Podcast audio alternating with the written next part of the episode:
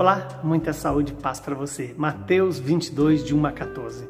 Naquele tempo, Jesus voltou a falar em parábolas aos sumos sacerdotes e aos anciãos da lei, dizendo: O reino dos céus é como a história do rei que preparou a festa de casamento do seu filho e mandou seus empregados chamar os convidados para a festa, mas eles não quiseram vir.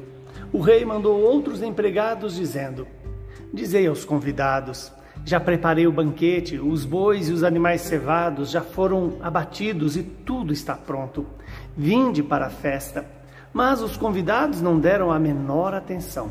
Um foi para o seu campo, o outro para os seus negócios. Outros agarraram os empregados, bateram neles e os mataram.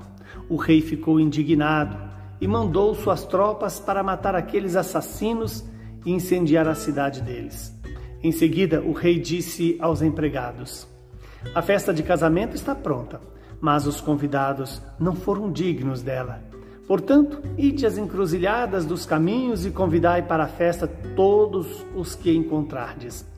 Então os empregados saíram pelos caminhos e reuniram todos os que encontraram, maus e bons, e a sala da festa ficou cheia de convidados.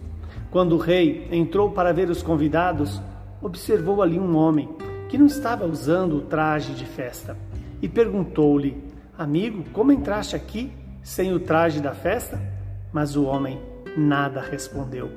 Então o rei disse aos que serviam: Amarrai os pés e as mãos desse homem e jogai-o fora, na escuridão. Ali haverá choro e ranger de dentes, porque muitos são chamados e poucos os escolhidos palavra da nossa salvação. Glória a vós, Senhor.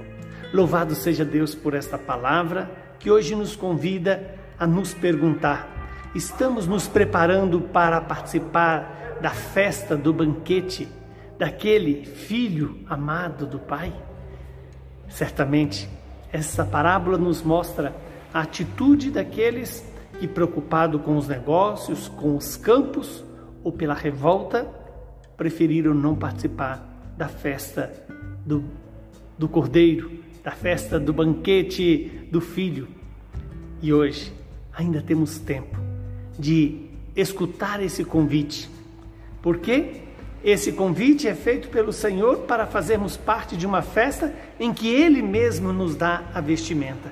E quando Ele encontra ali alguém que não entrou pela porta, ou seja, não aceitou ser revestido da veste nupcial e entrou sem essa veste. É o símbolo do homem que quer conquistar o reino de Deus pelas próprias forças. É o símbolo da pessoa humana que se apoia nas suas seguranças, mas não há possibilidade de permanecer na festa do cordeiro, na festa nupcial, na festa do filho amado, se não nos deixarmos revestir com as vestes nupciais. Que Deus nos dê essa graça de cada dia deixar que o Senhor vá nos revestindo com as graças, com as virtudes e com os dons da sua grande misericórdia que vem do Espírito.